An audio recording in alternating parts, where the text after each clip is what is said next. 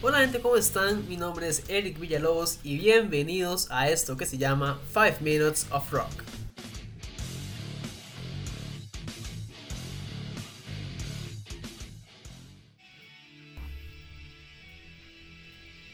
Buenos días, tardes, noches, dependiendo de la hora en la que estén escuchando el programa. Espero que hayan tenido una excelente semana sin muchos inconvenientes y sobre todo con muy buena música. Para las entregas de este mes vamos a continuar escuchando, conociendo y analizando un poco algunas de las obras de Metallica. Para este capítulo les traigo El Justice for All de 1988. Bien, con un total de 9 pistas, alcanzando 1 hora y 5 minutos de duración, El Justice for All fue lanzado en agosto de 1988 para convertirse en el cuarto álbum de los norteamericanos, pero el primer álbum que lanzarían luego de la trágica muerte de Cliff Burton, la cual conversamos en el programa anterior. ¿Vale acuerdan, sí? Bien, seguimos con el Unjustice. Y es que luego de que la banda lanzara el Master of Puppets, quisieron seguir trabajando bajo la misma línea para este disco. Y bueno, no les fue tan mal, ¿cierto?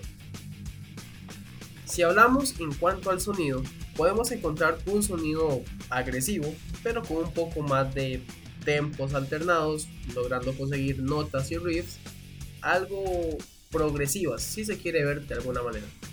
Para el final del programa, les tengo una anécdota que rodea la gira de este disco, ya que sucedió algo trágico con Doris. Recuerden muy bien ese nombre.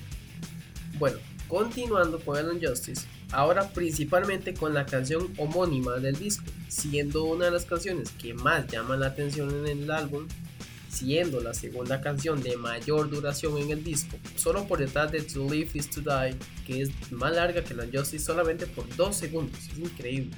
And Justice for All fue tocada en vivo 20 años después, en el Sick of the Studio Tour de 2007. Solo hasta esta gira la canción se ganaría un lugar en el setlist. Ojo, que hay una joyita escondida por acá, que claramente no podemos obviar en este disco les hablo de la canción quizás de las más emblemáticas de la banda, One.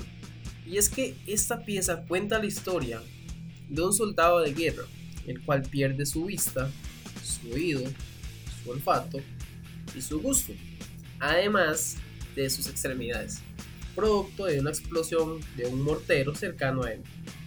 Durante su estadía en el hospital, como cuenta la canción, el soldado reflexiona sobre todas las cosas que alguna vez le dijo su padre antes de unirse a la guerra. Al presentar varios espasmos y los doctores no ver que el soldado dé señales de fallecer, inmediatamente llaman al general a cargo, el cual cuando ve al soldado les dice que el soldado les está comunicando con ellos por clave Morse y lo que les estaba comunicando era que lo mataran de una vez así acabar de una vez con primeros. Otra particularidad de este álbum es que es el último disco en el que el ya fallecido para este año Cliff Burton aparecería en los créditos finales, ya que tiempo atrás habría compuesto el bajo de la canción To Live Is To Die, la cual sería interpretada por Jason Newsted, el que fuera el bajista de Metallica desde 1986 hasta el 2001. Esta canción que les comentaba se considera más instrumental que otra cosa, ya que no tiene mucha, mucha letra. Las únicas líneas que posee son dos líneas con una poesía y una línea que compuso Burton para esta canción. Bueno gente, para ir cerrando el programa, les voy a contar esta anécdota que les comentaba sobre la tan esperada Doris. ¿Quieren saber primero quién es Doris? Bien, si han visto la estatua con los ojos vendados que aparece en la portada del álbum, ella es Doris. Así decidió nombrarlo la, la banda para el Damage Justice Tour, para el cual la banda llevaba una figura de Doris como parte de la escenografía. En una de las presentaciones, y esta es la tragedia que ocurriría con la estatua, mientras acomodaban a Doris en el escenario, a los utileros se les cae rompiéndose justo la cabeza. Trágicamente, Doris quedó totalmente decapitada. Y bueno amigos y amigas, hasta acá el programa, les agradezco muchísimo el haber escuchado y compartido este rato con mi persona. Nos escuchamos la siguiente semana con otro disco y más historias. Hasta entonces que tengan un chivo de semana.